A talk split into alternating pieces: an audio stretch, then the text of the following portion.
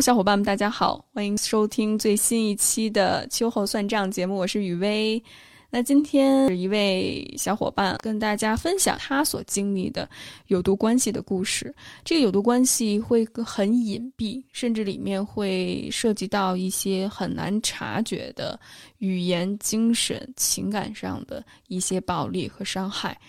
所以，我觉得这是一个非常值得学习借鉴的故事。这个故事分为两个部分。因为我们录了将近三四个小时，那也希望大家能够从这个故事里面获得一些启发和力量。那就先邀请嘉宾 Alexa 介绍一下自己。我可以算是一个斜杠青年吧，也算一个比较能折腾、能作死的人。我第一次见到他面的时候，我对他的印象非常好。他给人第一印象是比较温文尔雅、腼腆。甚至有一点害羞，然后就是一个有点被惊艳到，因为我觉得他就是我小时候读那些言情小说里面走出来的那种男生，就完全符合我的幻想跟期待。不只是外形，然后还有他的言谈举止，还有他当时我们吃饭吃的快差不多的时候，有讨论一些各自的兴趣爱好嘛。然后他说他喜欢写作，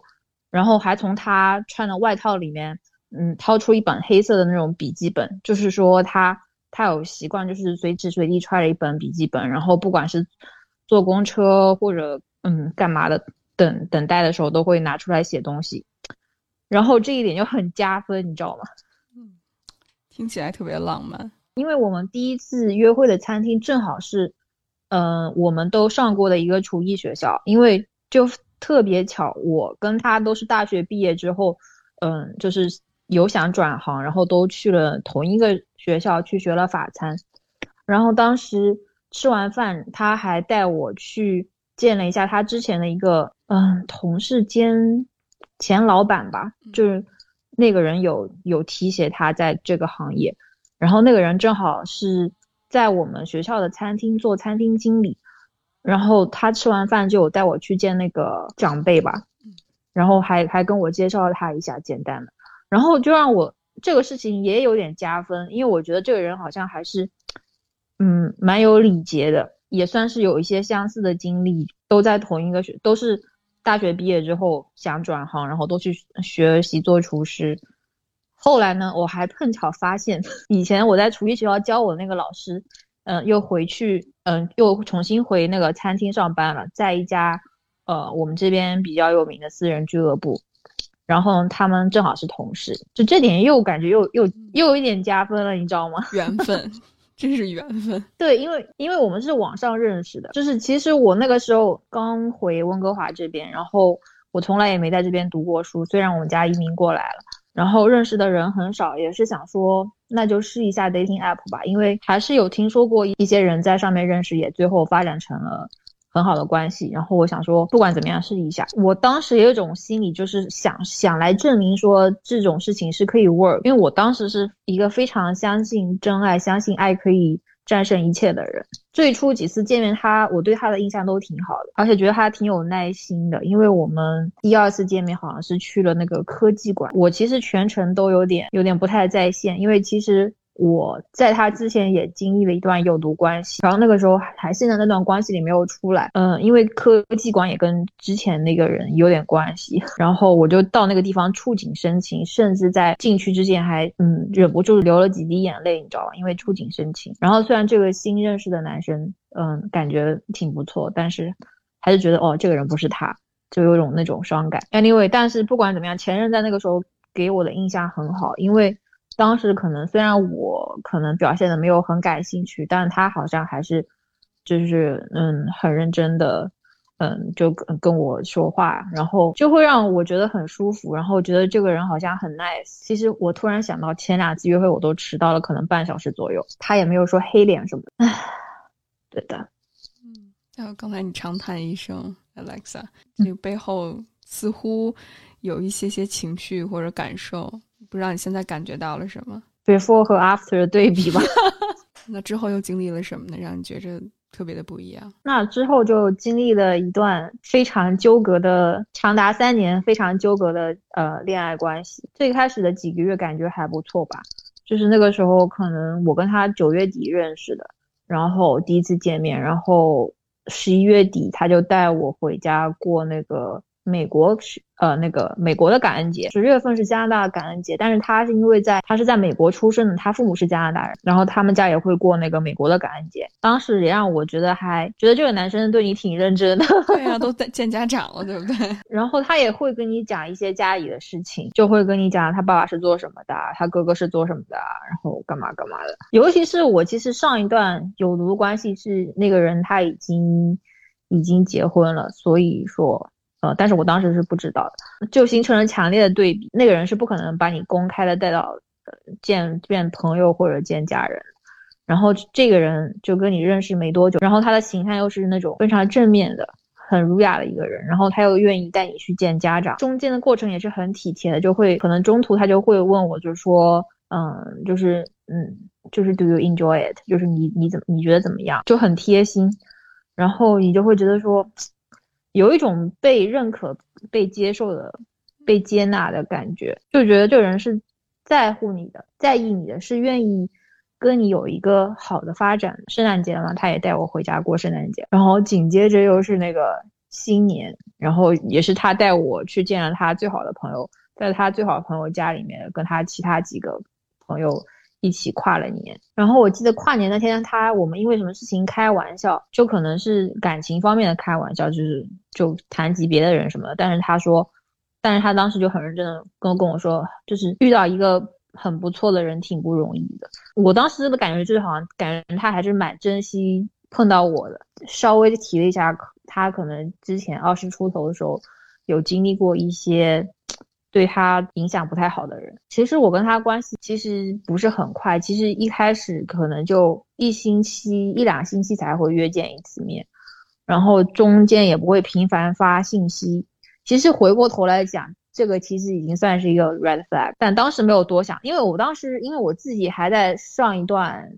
不算关系的关系里没走出来，然后我也不想说轻易去发开始一段关，然后。就没有多想，可能当时也没有陷进去，就不会因为对方没有给我经常发信息什么，就就会就是感到不安全或者什么的。只是觉得说，反而是当时的心态比较奇怪，反而是觉得说，哦，这人竟然还愿意再约我出去，也挺神奇的。我现在想起了第一个，其实第一个 red flag，第一个比较明显的 red flag，就是当时他圣诞节带我回家的时候，嗯，我记得那天是他其实有二十四号的时候就问我要不要提前。二十四号也过去，他其实邀请我了，可能二十四、二十五，甚至 Boxing Day 那天都一起去他家。但我想说二十四号就算了，就是还是二十五号去吧。这毕竟我跟他，我跟他也是刚认识没多久，然后去去他家也是压力蛮大，因为他们家。嗯，可以可以顺便提一下他们家家教，他们家是有摩门教背景，多子多孙，所以他们家过圣诞节有二十六七个人，还有五个兄弟姐妹。他妈妈就是在他很小的时候生病过世了，然后他爸爸又再结婚了，所以他还有一个继母跟就是继弟弟这样的。Anyway，他们家人很多，然后他的那些哥哥姐姐还有弟弟都结婚很早，都是二十出头都结就结婚，然后每个人至少就生两三个孩子那样的。所以就一大家子人，我觉得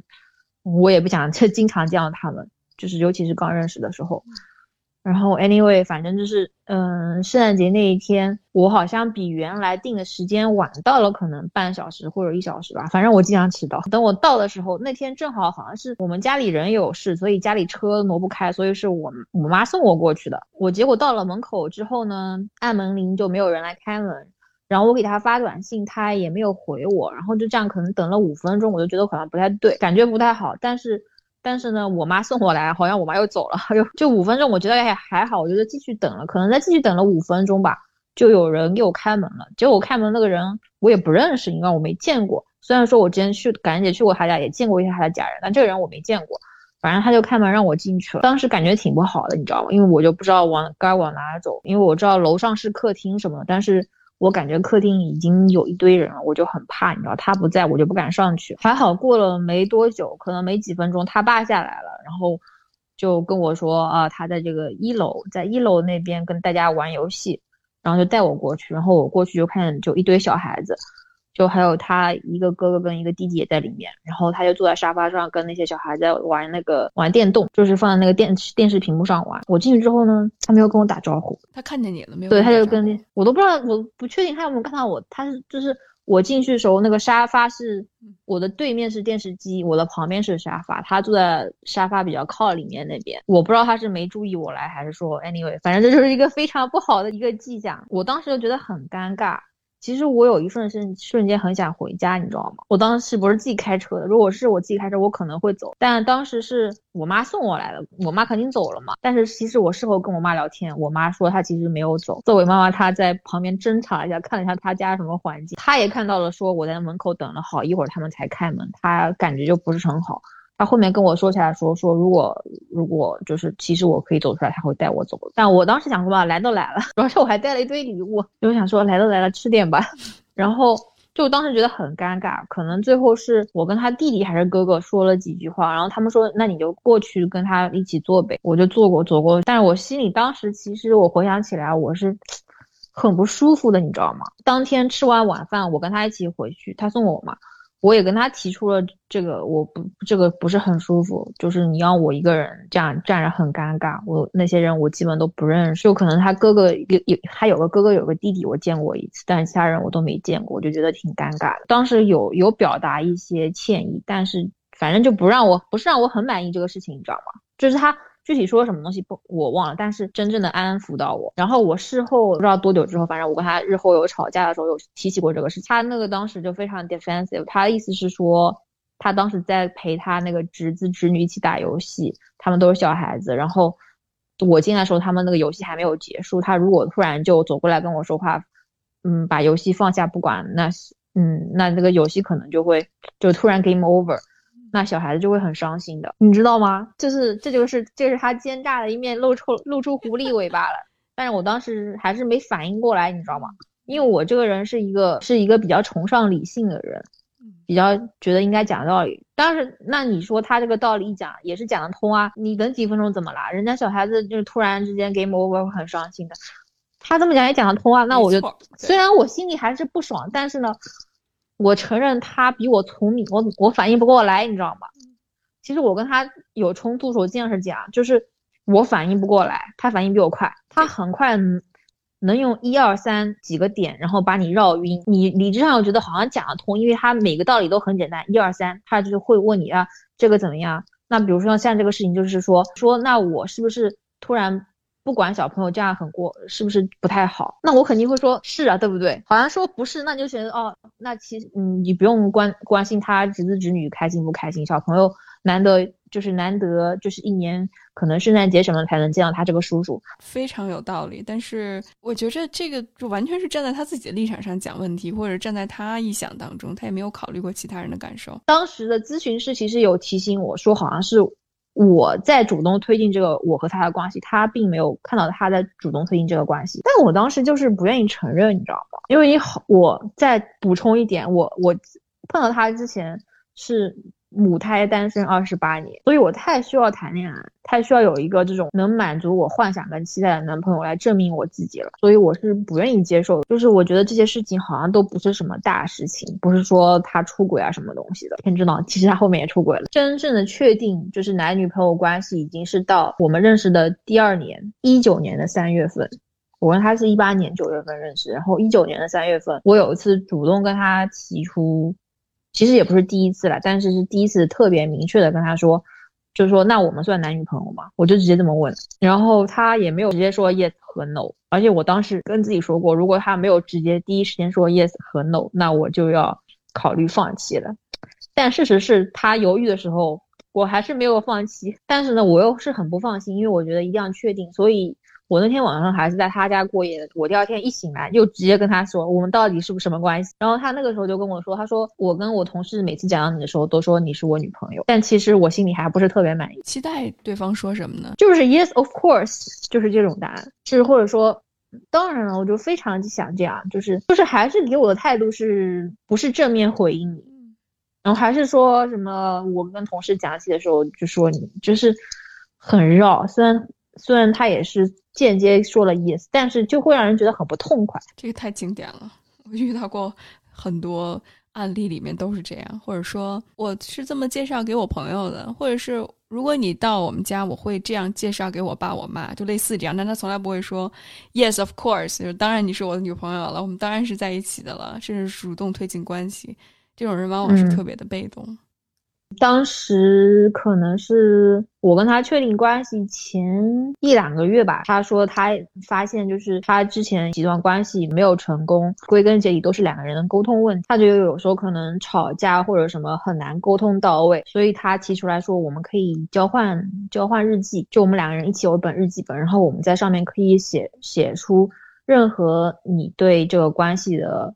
期待啊，或者顾虑啊，或者说某一次有一些什么事情，然后我们有矛盾、有冲突，没有及时，可能你想说什么当下没有说出来，然后你可以写出来。然后我当时想说，哇，就是好贴心啊，就真的觉得这个很认真，好像真的真的是一副想跟你认真交往的样子。那我当然说好啊，然后我们就开始用这个日记，其实算周记吧，开始交流。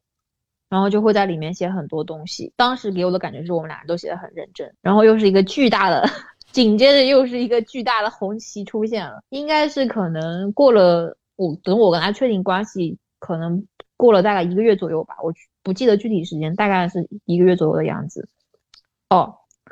在这个 red flag 之前，我要加写一个他看似很贴心的事情。关系确定之后，大概一个月左右，他又在那个日记里有一次写了，他说，嗯。反正意思是提出了他对这个一夫一妻制、这个单偶制的质疑，就是说，嗯，他这辈子跟一个女人在一起也很开心，跟两个女人也会很开心。就然后就说，还说了一堆，就是说他希望，嗯，现在我们就是还在关系早期，他希望不要等结婚了什么，或者是我们关系。很深入的时候才说，就怕耽误。万一以后我们彼此再碰到更喜欢的人，他不希望我们就是为了成全我们两个人彼此，就放弃了其他可能性。就也不希望出轨，就希望我们两个都可以有别的可能。嗯，然后我当时就觉得，嗯，很不对劲。感受怎么样呢？我当时就是有点觉得，嗯，肯定是 what fuck，你知道吗？什么鬼？但是呢，我觉得我当时已经陷进去了。我当时还啊，非常非常奶意，奶意不到觉得说，嗯，他可能是有一些什么 issue，过去有些什么事情，然后他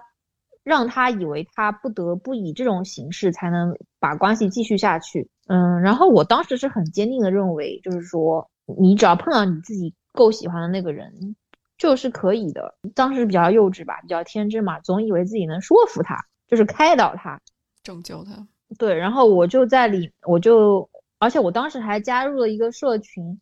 也是关于这种，呃，自我成长、情感还有性少数这些东西的，然后还有在上面征求大家的意见。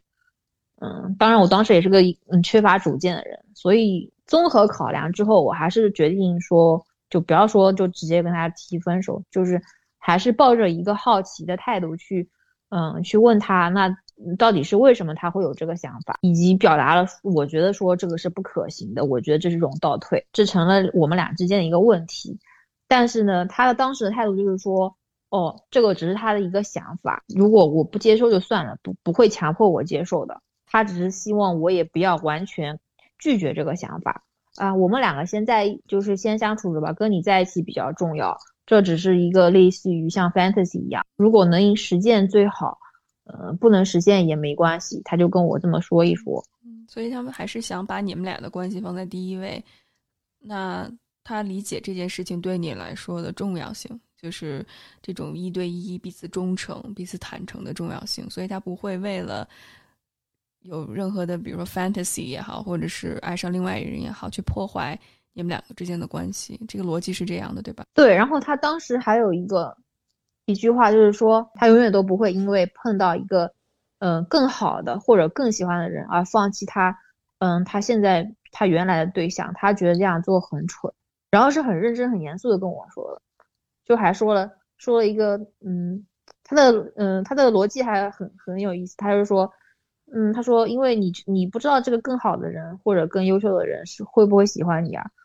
然后你这么放弃你现现任不就很傻？但这个逻辑听让人也很不舒服，你知道吗？是，就别人都得喜欢我。啊，当然也是，当然也是我回头看才会认识到这个 bug。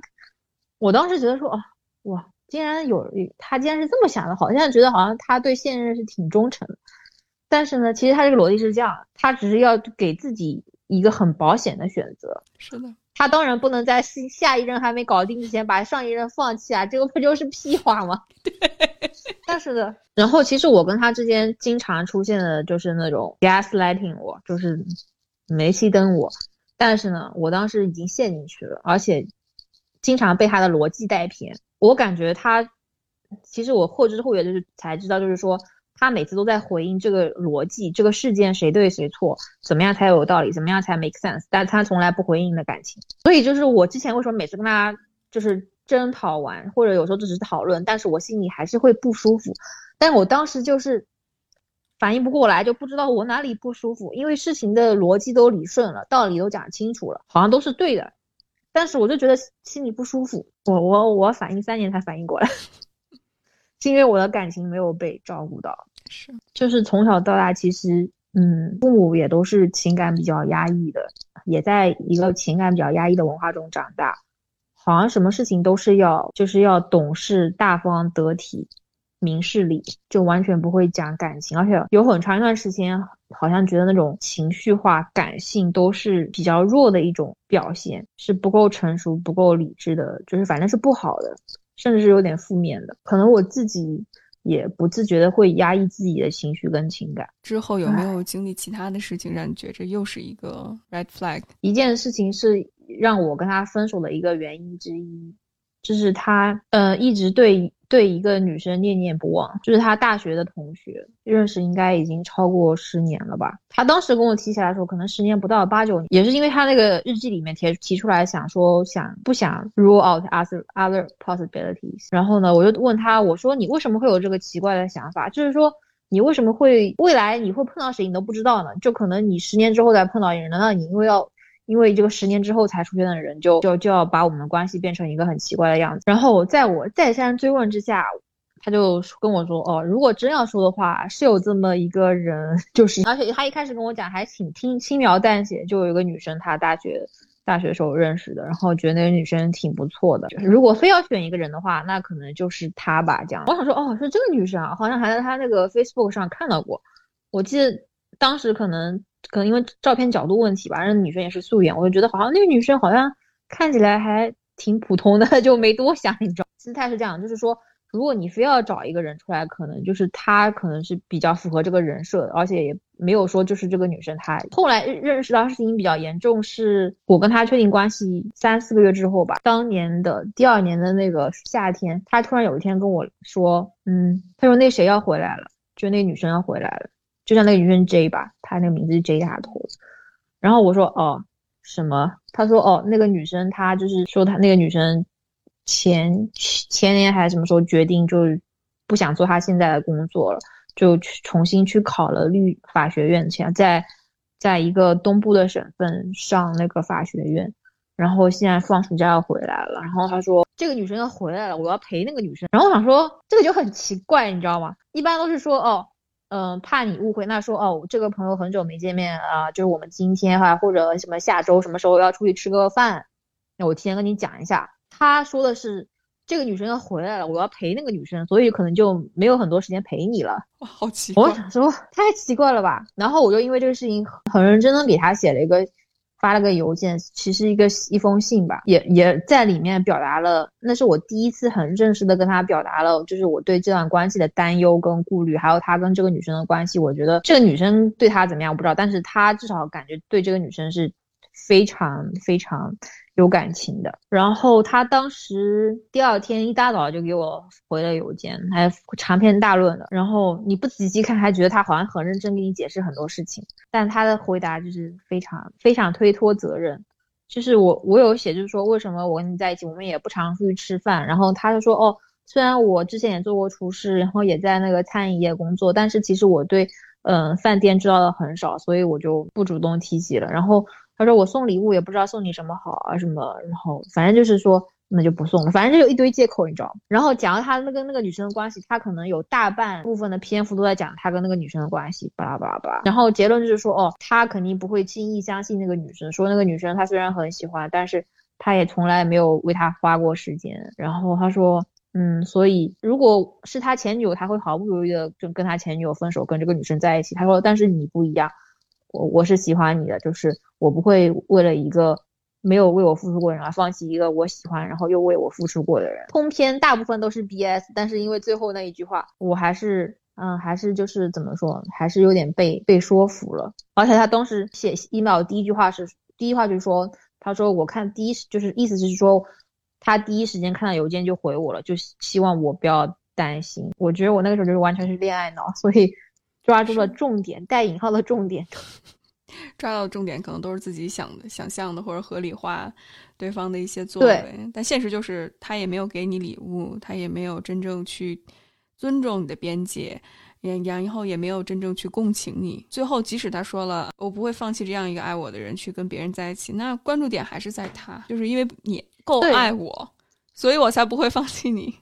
你够服从我，所以我才不会放弃你。真的太诡辩了，这个逻辑。对，但是我当时完全就是说，还是不愿意相信，还是看到他说那一句，他他不会放弃我，他是在乎我，我就会就是会被说服。快进一下，进入下一个 red flag，就是我们这边基本上之前每年夏天都会有那个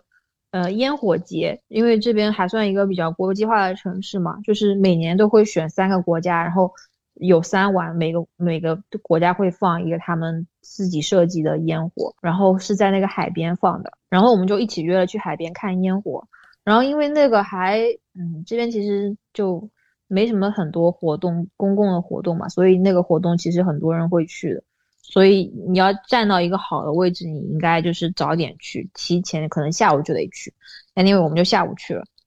然后，嗯。那个时候，嗯，就是要等几个小时嘛，所以我带了书，还带了零食。然后当时就是，呃，那本书还是他推荐我看的，然后他让我先看完，然后我就我就在那边看书，他好像在那边趴着晒太阳。后面他开始开始就开始发短信了，然后就是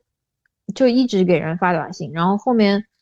我看了一下，有一个是他同事，我男同事，我也没多想。后面他就说，哦，他。他一个朋友，一个日本女生，那个女生跟他几个朋友也过来看烟火了。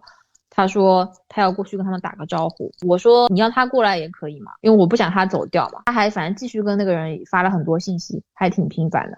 我当时就挺不舒服的。然后我想说，一开始我以为就是这样就好了，但是他后面就是坚持说要去看那个女生，然后我就很不爽了，你知道吗？因为那个时候可能。后面的时候已经烟火快开始，可能半个小时烟火就要开始了。然后好像那个女生他们找的位置也离离我们不是很近。他说马上就回来，只是去打个招呼。然后我说你为什么一定要去呢？就是你看完烟火后也可以去啊。然后他说就是打个招呼而已，然后就非要去，然后他就去了。然后我就很生气，你知道吗？我觉得。第一，那个人完全可以过来，然后他的意思是说，哦，他过来，他们就不能占位置。我想说，那边不是有四个人，为什么就是一个人过来就不行吗？我觉得肯定有猫，非得是他过去跟那个女生打招呼，然后他可能就走了十五分钟、二十分钟嘛，然后在烟火开始前回来。这个事情也是我后面跟他吵架会吵到一个事情为止，然后他他就会。说你因为这种事情都要生一生气，简直就是不可理喻。他说，如果那天是谁谁谁，就是一个我认识的女生，就是是他好朋友的老婆。他说，如果是那个女生，你会生气吗？然后我当时想说，好像我不会。但是我想说，我知道那个人是谁啊，而且他们两夫妻一起来，我我怕什么？但是他就是会用这种东西来让你觉得不舒服。明明是他做的不对的事情，他会用一个偷换逻辑、偷换概念，然后跟你讲，然后让你觉得是你错了，你知道吗？首先，他并没有认可你的情绪。其次就是他一下子就处于一个反问你的态度，他的那种语气和态度，虽然他没明说，但一直让人感觉到。你是做错的那个，对。然后我发现他一直都是这样，每次我跟他有冲突的时候，他都会反问我，就是明明是他的错，他都会跳出来反问我，然后让我觉得我是我错了。就是他从来都不会嘴上说是我错了，但是他就会摆出一个是我错了的姿态，而且会拿前任举例子说，就是他前任就是因为嗯，就是这种吵架，而且还说还老是搬他初恋女友，就说他初恋女友也是因为一件小事情，然后跟他一直吵架吵架吵架，然后他一直觉得说嗯可以忍。可以忍，然后他们在一起四年，然后最后分手，他觉得很后悔，就是说，因为那个女生一直因为一件小事情跟他无理取闹，然后他一直忍，一直忍，然后他觉得以后从此以后他就不想再忍了，他不想惯这些坏毛病，就是说一直拿来同一件事情吵架，他就会拿这种事情来规训我。你知道吗？然后我当时觉得说，好像是为一件小事情一直吵架吵架，然后两个人谈崩了，真的很可惜。之前是利用那个理理想当中的那个前，就没有跟他在一起交往的那个女生，现在是利用他的前任，不断的在强化他的一些期待。我觉得特别会对于那些可能价值感不强。那对这个关系有太多幻想的女孩来说的话，是一种警戒。就像从从小到大，对咱们就是父母比较，哎，你看隔壁家小孩这样这样好，或者是谁的孩子那样那样好，你就会感觉到自己特别不好，然后就会让你觉得，那我要努力变成那个样子，对方才爱我，才接受我，真的是一个特别操控型的一个行为。我觉得有时候家长的操控是无意识的，我爸妈倒不会这么明说，而是有一次就是。比如说我从小到大，我爸妈一定会要求我考全班前十，而且他们的意思就是说全班前十这个要求其实不高。其实我自己这么多年一直觉得，然后而且呃有是有一次我跟我妈去逛商场，那个时候我上高中，然后就碰到了几个更加呃 非常无理取闹的阿姨吧，应该是说。其中有个阿姨就说：“哦啊，我小孩这次呃什么英语九十八，数学九十九，呃语文九十八，然后什么什么化学可能九十五，呃就是好像哪一门什么地理还是不太好吧，考了可能八十九还是九十，其他都是九十五以上。我跟我妈都不认识这些人，只是 overheard 你知道吗？然后我妈说看我对你好吧，我只让只要求你考全班前十。然后我当时想说，对我妈对我真好。”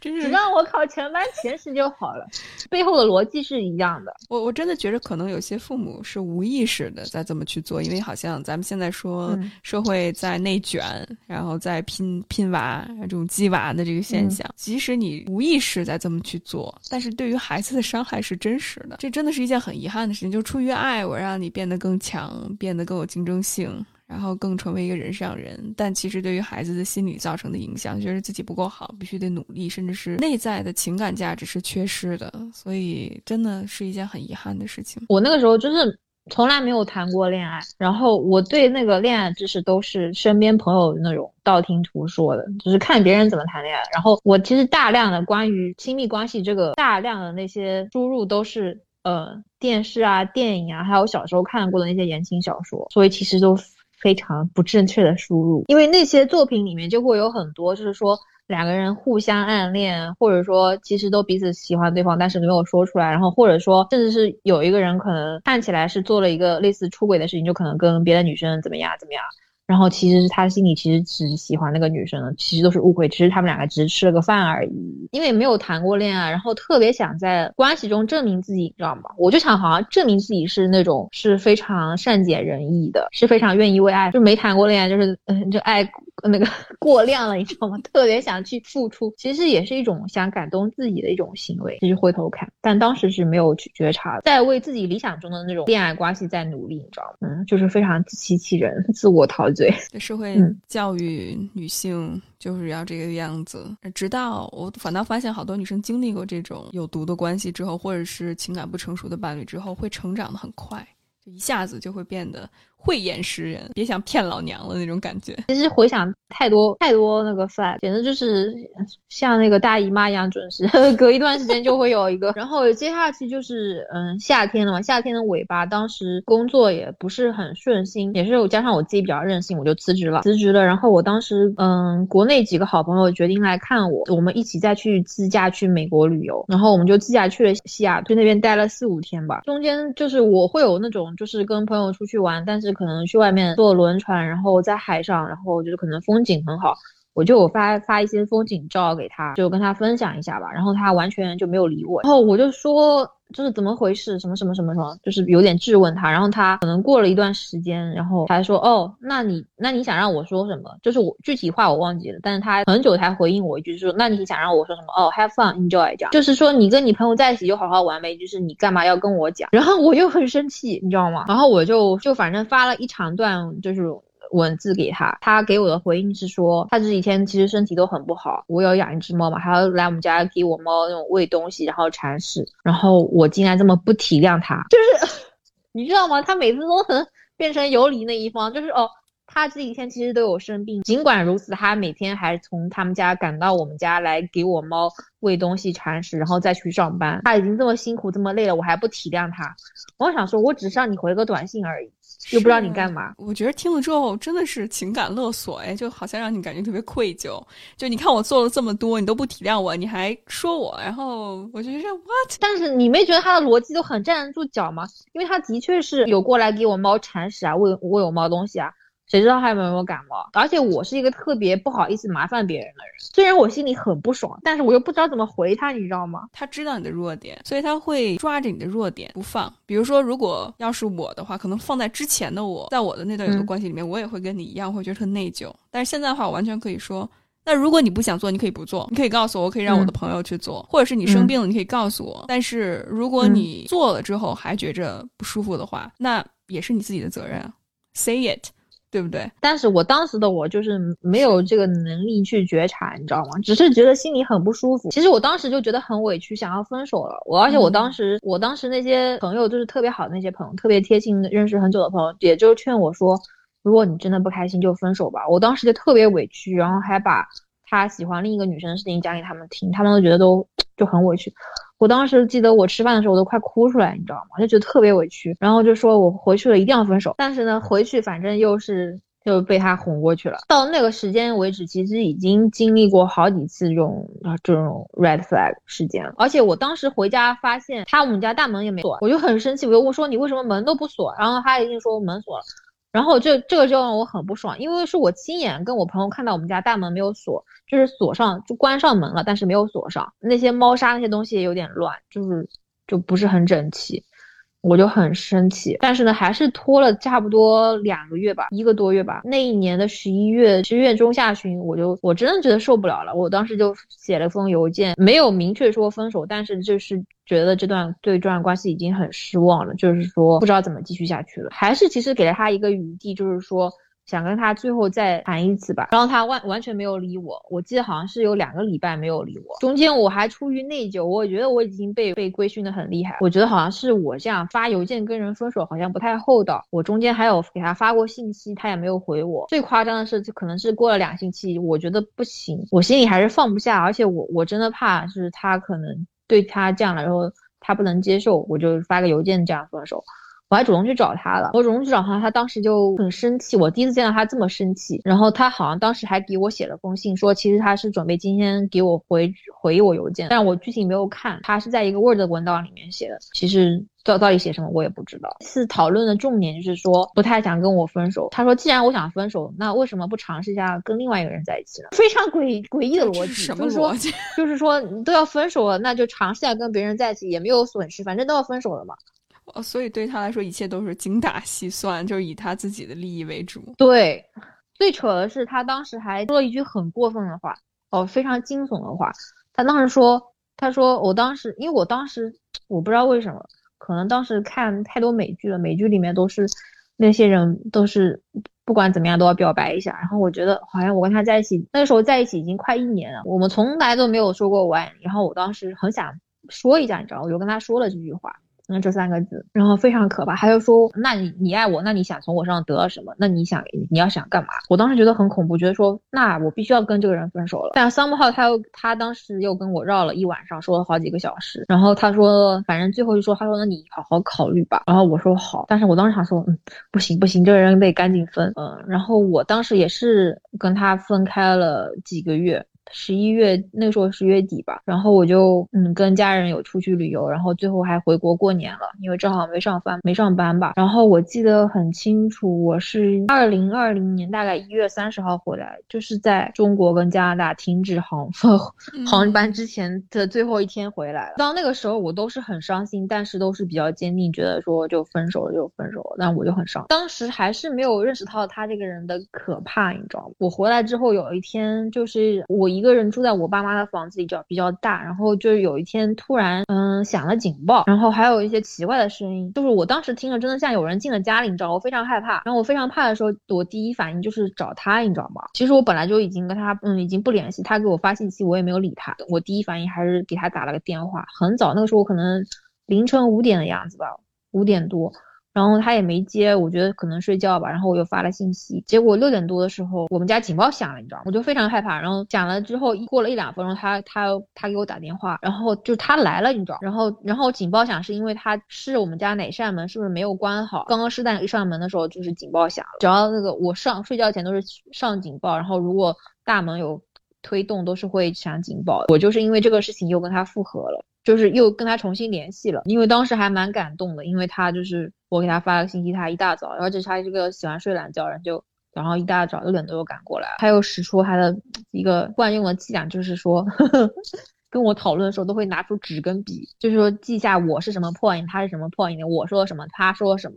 就为了就是美其名曰为了就是说更好的沟通，我当时当时就觉得说哇，这个人还还是觉得他很用心很认真，你知道的。我们当时没有立即复合，但是可能就过了过了可能一段时间吧。哦，我记得是情人节，可能就过了两三个星期就两个星期吧，情人节了。他问我有什么安排啊，干嘛干嘛啊什么的，然后我们就一起过了情人节，然后就开始算复合了。虽然这个过程我回想起来非常 非常不可，但我当时真的是就是心里放不下。但是我当时复合的时候，我心里其实有很多问号。其实我心里也没打算觉得说是复合，我觉得我们俩可能就是。类似于像炮友这样的关系，我觉得，嗯，然后我有跟，嗯，有跟一两个关系比较好的朋友，也是跟一个之前类似于我一个 coach 吧，算说起，他们的意意见都是说，哦，嗯，这个人虽然可能不太好，但是现在因为后面很快就疫情开始那个 lock down 了嘛，疫情期间一个人也挺不容易的，然后有人陪着你，可能也未必是件坏事情。只要你心里有分寸，这样。其实一开始的头几个月，我不觉得是我们复合了，我只是觉得说，嗯，有生理需求，然后我对他也还有感，然后我总觉得说，等疫情好了，一样跟他分手。当时对疫情还比较乐观，总觉得好像夏天疫情就会好。我想说，等到夏天了，我就要跟他分手。而且当时是我一个人在这边，我我爸妈还没过来，我想说，等我妈过来，肯定就跟他分手。因为我当时第一次分手的时候，跟我妈说过，说这个人实在。就是太渣了，跟我妈把话说的很绝，意思是想就不想给自己留后路，你知道吗？所以我想说，嗯，只要我妈来了，我肯定会分手的，无颜面对我妈，不然的话。结果呢，事实就是我妈来了之后，我并没跟她分手。其实我妈来之前，我还是有。做过那种分手的动作的，大的分手动作也是提出了分手。我现在不能跟他确诊，但是暂且把他归于那个自恋型人格障碍。他是不能接受别人跟他提分手，你知道吗？就是他就是又是很典型的就会挽留我，而且我们当时就聊天，就是聊很多，而且当时正好，其实那次我我那次也是自以为很坚定就跟他分手了，然后但是他有。好像刚好我跟他提出分手过没两天，好像就是他爸生日，好像我记得他当时就跟我说，已经答应他爸，能不能就陪他再去参加一次他就是他爸的那种生日聚会这样。然后我当时是因为我对他爸印象还蛮好，就答应了，就说好，然后就跟他一起去了。然后当时好像在他爸家，他还感慨了说，就是就是那种往事如烟这种那种感叹，就是什么 nothing lasts forever，想我就很伤感了，又是因为各种荷尔蒙的原因，当时然后又我又跟他又没有分。甚至等我妈回来了，我一开始还瞒着我妈，最后被我妈发现了。连我妈可能，我妈可能也是有那种，就对我的那种婚恋焦虑，就说可能之前你们俩人之间不管有什么，如果他现在就是变好了。那也是可以给他一次机会的，反正还是看你自己。其实我爸只跟他见过一次，是我跟他在一起第一年交往大半年之后吧，刚好我因为我爸也不常来这边，我我提出来就是我爸难得来一次，就是邀请他来家里吃饭，而且他当时态度也是也是一个 red flag，就是不是很愿意。我当时还跟心理咨询师提了，他就说你看这个人都没有主动推进跟你的关系，如果换作是他他女朋友叫他去他家里吃饭，他会很很激动。很想表现的很好，很想就是说去 impress 对方家长，但他完全没有，就非常 reluctant 那种态度，你知道吗？不是很乐意的感觉，你知道吗？然后他来了之后，因为语言也不通嘛，我也不知道为什么，反正我他走了之后，我爸就是跟我说起，就觉得这个人不太好。其实我现在想想，我爸可能是对的吧，因为人跟人之间那种气场沟通，不只是那个语言，因为就是 vital 嘛，还有就是你这种你的态度啊，你这种说话的语气啊什么。还有你的表情啊，可能我爸没有跟他直接语言上的沟通，但是他有关于他那些表情啊、那些动作啊、那些神态啊什么的。我后面这次真正分手之后，有跟我爸聊过，我说到底是什么东西让你觉得让你不喜欢他？我爸就说不够光明磊落，就是可能他们两个人对视的时候，他没有很坦荡的跟我爸对视。他这么说，他这个人给我的态度是，他觉得他比别人高一等。就虽然他嘴上不说，但他就是这么个人，因为他经常有时候可能就可能街上看到一个人，然后那个人在说什么东西，然后他就会在没说爸爸，就是会在 judge 别人这样。我也有这种感觉，就是男性可能理解女性性起来，比如说不太了解女性的一些婚恋焦虑，反倒女性和女性之间的一些。部分是能够互相理解的，甚至是可能有相同的弱点，会在同一个问题上栽跟头。但是我觉得男性某种程度上其实更了解男性，其实他能够从一个很男性的立场上去看到对方的一些行为，甚至是一些话语。反倒你看，叔叔不会说英语的话，所以他的关注点更多的是停留在对方的一些行为举止，或者是刚才你说的 Alexa 气场上。那这些透露出来的信号，可能会比他他的这种逻辑，或者是这种诡辩的一些思路，会更有说服力，因为你是直接的能够感受得到。所以我觉得这真挺奇妙的。我真的想感叹一下，就是女生一定一旦进入恋爱脑模式，真的是 智商真的是。太低了，而且大家这种对于女性的婚恋焦虑，真的是我觉得是特别有毒的一个东西。就是好像你为了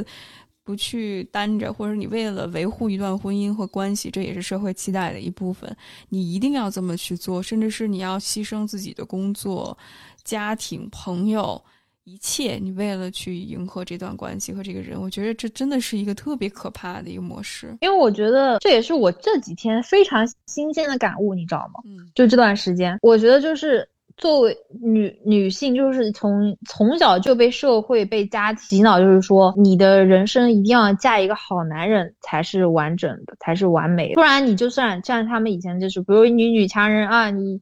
很有钱很能干。或者甚至很漂亮的，但是你要是只要你没有一个好的老公，那你就是败犬。不是以前还有个电视叫什么《败犬女王》吗？包括我自己前几年都这么觉得，是说别人就会说，哦，嗯，你们家好像条件不错。然后你好像学历什么也不错，你就差一个好的男朋友啦。我爸都会跟我说，因为我当时决定从国内回来，我爸就说：“哦，你现在最重要的事情不是找工作，你现在最重要的事情你知道是什么吗？找男朋友。”当时自己都没有怀疑过，而且我可能自己也有关注一些什么。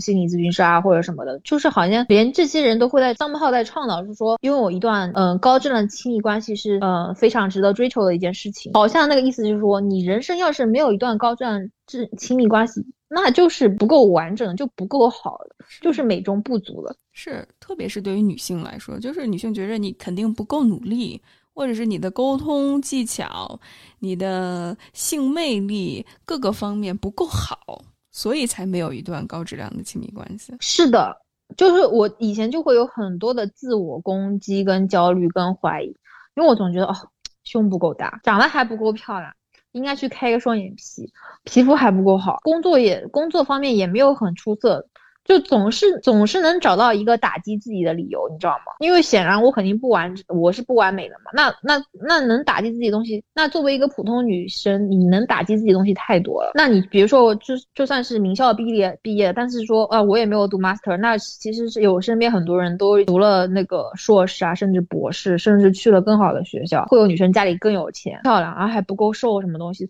就你一个女女生，你要能打击，你要是能就是否定自己，你实在有太多理由了，非常不自信，非常 self conscious，很可怕的地步就是你觉得好像有一个条件还不错的男生能看上你，那就是一个性之中的万幸。大家这些人，这也是我觉得心理学很多人缺少这种对于社会整个嗯现实的一种认知，就是首先我们整个性别结构就是权力不对等的，其次。再加上消费主义，包括阶级固化这些东西，都把人异化的不得不不得了不得了的。所以在这个基础之上，你再跟我我们说说你要追求，你要不追求是因为你的错，你根本就忽略了很多结构性的问题。那社会对于女性 PUA，女性在自我 PUA，包括我觉得男性某种程度上也是被 PUA 的，特别是那些呃中下。阶级的这些男性，其实他们的自我物化，当然你更女性更别说了，就是完全在社会边缘这些人，其实自我物化的这个程度是非常的高的。所以，哎呀，我觉着 Alexa，谢谢你把这部分提出来，太重要了。大部分女性跟大部分男性应该团结一下，因为社会上就少少部分掌握这种权利跟资源的男性，他们才能，就是他们的利益才是最大化的。是。他们有最多的性资源，然后有最多的钱跟社会资源，极少一部分女性才拥有所谓的真正的性别红利。但是，你其实绝大部分女性跟大部分男性是没有这部分的红利的，都是被 PUA 的。女性要不停的提高自己在所谓的婚恋市场上面的价值。嗯，顺便想到了之前之前 塌掉的那个大 V 什么阿亚娃娃，就是教女生。怎么样变成把把自己所谓的价值提高？然后其实我感觉男性也在做同样的事情，也也是挺可怜的，就是觉得自己非非得要买上房，感觉自己没有房子好像就没有了讨老婆的资格。我感觉这个东西也很可怕。我发现我很难去说服一个嗯相对普通的男生，就说你其实没有房子也没有关系，就是真正爱你的女生不会介意的。但是我觉得这个话，他们我告诉他，就算作作为一个女。异性作为一个女生告诉他是这样的，他也不会相信的，因为这个社会跟大部分的女性或者大部分的女性家长，就是大家也是都都是被 PUA 之后给他们传递的信号，就是说你就知道得有有房子，然后有好的工作，有钱你才能才能才能有老婆这样，你才能在那个婚恋市市场中占据优势，所以我觉得就是蛮可悲的。是的，我觉着这真的是一个非常可悲的事情。大家都寻求一种梦，而这种梦就是证明自己我多么厉害，我多么不一样，我多么高人一等，因为我有房子，我有更多的性伴侣，我有更多的性资源，我长得好，身材好等等。但是我们从来都不问问自己，就是到底你在这段关系里面你的感受如何？就有了房子，有了更多的性伴侣。呃，有了这个，有了那个，真正有没有让你自己感到快乐呢？我觉得这只是真的在关系里面的人才知道，他舒不舒服，开不开心，快不快乐，真的和外在的这些吸引别人的部分不一定相关。我觉着王力宏人设崩塌，包括他的伴侣把这些事情列举出来，就是一个特别好的例子。可是我觉得真的很可怕。你看，像王力宏，他已经是那种。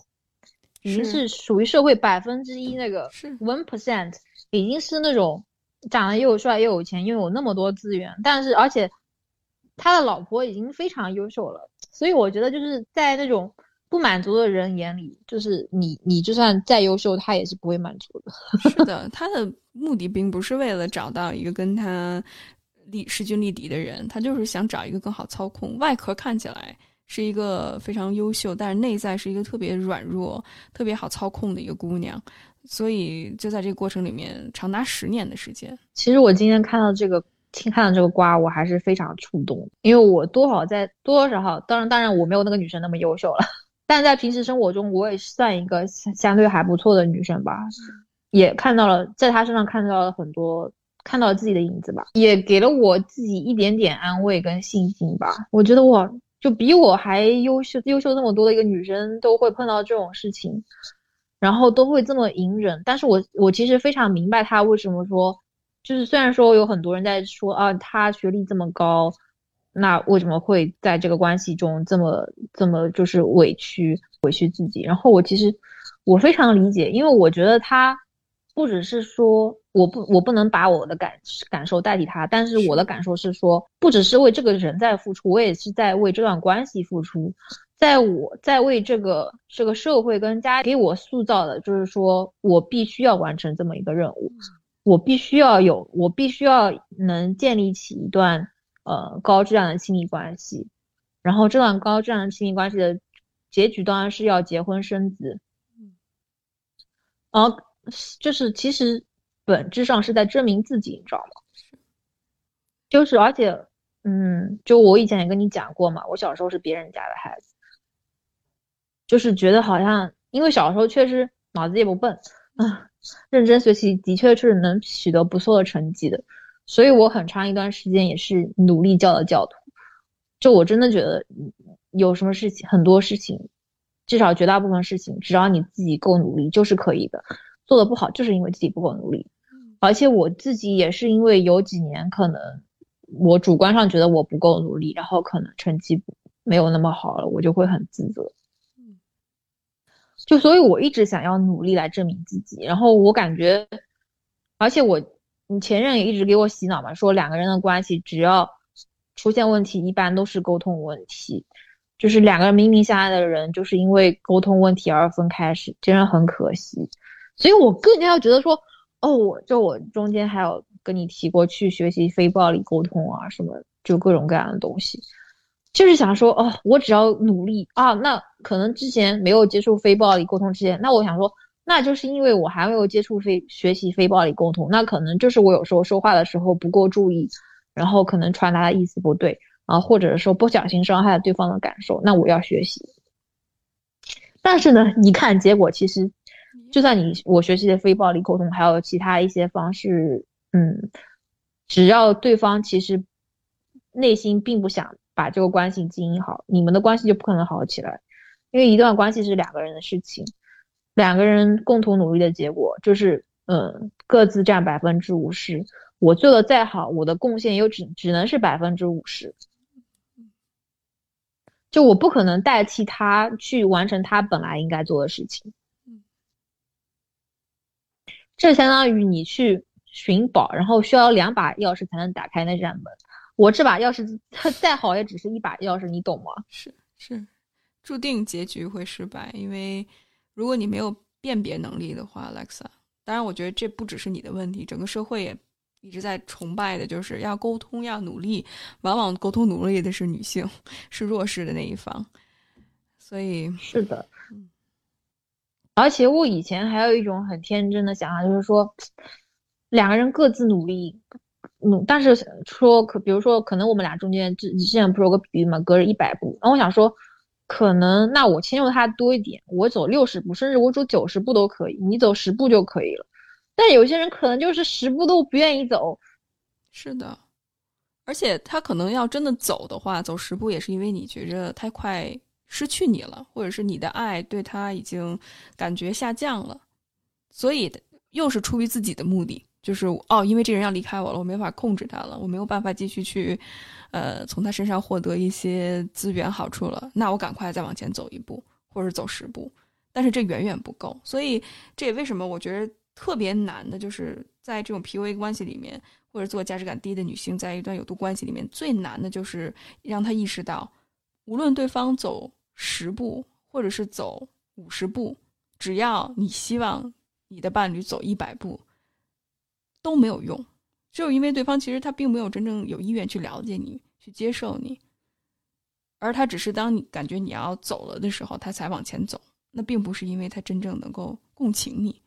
这是一点很可怕的事情，在这个漩涡里的时候，我是不愿意接受，就是说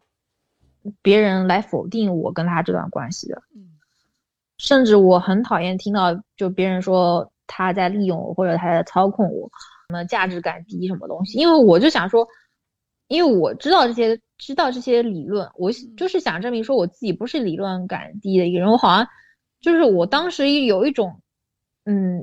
有一种心理，就是好像想要证明给别人看，我跟他之间是真爱。就我，我不是那么傻的人，我不是说这种，呃，在爱情里那么委屈自己的人。但是，但是呢，其实越证明越证明你自己是错的。但是当时是不愿意承认，嗯，而且当时是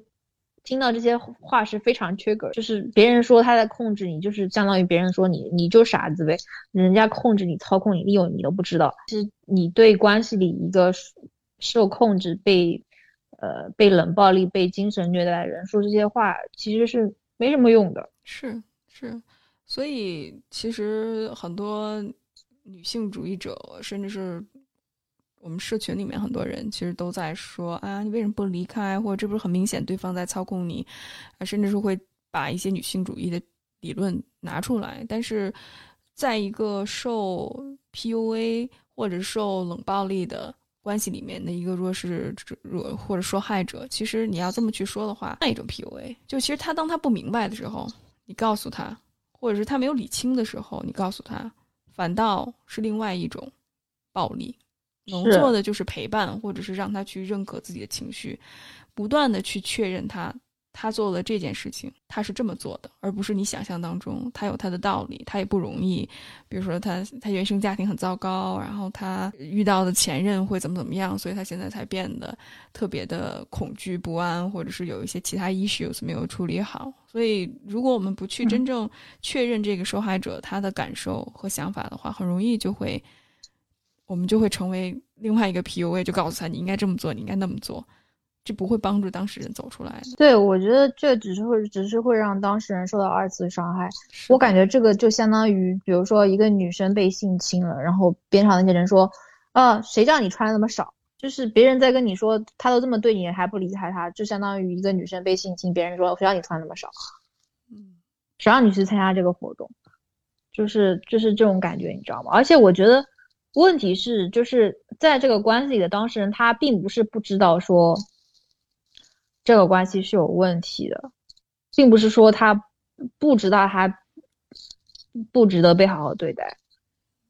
就是因为他在那个关系里，他就是怎么说恋爱脑，或者说陷进去了，他会就比如说像是我会不自觉的站在我前任的角度去看问题，就是我觉得，因为又又要怪社会，我感觉是社会跟家庭从小。教育女生就是说要听话懂事，什么小棉袄，要站在别人的角度思考，要体谅别人，要换位思考。我感觉就就是让我们就是都替别人去换位思考了，从来没想过如果对方真正爱你在乎你，他也是应该要站到你这个鞋子里想想。但是呢，也是我当时就完全就是站在我前任的角度去思考他的处境了，因为从他的角度讲，他的确挺可怜的。就是他在那个非常压抑的宗教家庭长大，然后他十岁的时候，他妈妈就被查出了有脑癌，本来说半年就死了，但是呢，嗯，他爸就非常虔诚，每天都祈祷，然后因为祈祷，他妈就是多活了十年吧，他妈，但是他妈那那十年都是植物人，而且这个事情他从来没有主动跟我讲过，拼西凑是从他嘴巴里他讲了一些。他后妈跟我讲了一些，他前女友跟我讲了一些，就是这样，而且是是断断续续这几年之内我才知道的，就是我跟他在一起快三年，我才这个他们家这个很就是家庭创伤这个故事我才完整的知道的，他从来没有主动，他主动跟我讲的都是片段，就是说他妈是植物人，而且他也不愿意多讲，然后我当时觉得说，哇，这个事情。就很可怜啊，然后我想说，哦，怪不得，就是因为他之前跟我讲过，他高中的时候，他一天只吃一顿饭，然后就是因为他爸是在我们这边一个还就是还挺有名大学里面当教授，他爸可能忙于工作也要照顾他妈，就没有可能没有时间给他做饭，就他他说他中午可能都是他当时有个好朋友会。分给他一个苹果吃，然后他后来交了女朋友，那个女朋友回来给他带饭吃掉。他不会主动示弱，但是他会有时候就是不小心展露一些脆弱。然后我不知道别的女生怎么样，但是我是很容易被这种不经意流露出的脆弱打动的，就会特别心疼哈。就会觉得说要加倍对他好，你知道吗？包括他跟他前任一些事情，其实他前任跟我经历了相似的事情，而且经历的时间更长。但是呢，他也没有主动抹黑他前任，他就会侧面的一些事情就说哦，就是意思就是说那个女生就是从小被家里照顾的很好啊，就是比较可能太小女生啦，就是什么就就意思是那个女生不太懂事，然后也不太诚恳，就是举了一些例子，会让我觉得说。哦，好像那个女生听起来是挺幼稚的。然后我这种人又很喜欢自我 PUA，规性化说，那我一定要是做成她的反面，你知道吗？要懂事的，就不要没事无理取闹。Lady weeping at the crossroads, would you meet your love in the twilight with his greyhound? Greyhounds? his glove. Mm-hmm. Bribe the birds down on the branches. Bribe them to be dumb.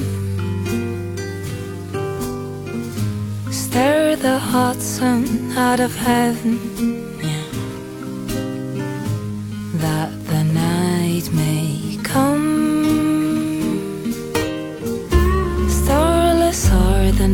Travel, bleak the winter wind.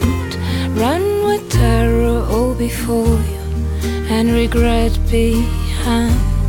Run until you hear the ocean's everlasting cry. Deep though it may be and bitter,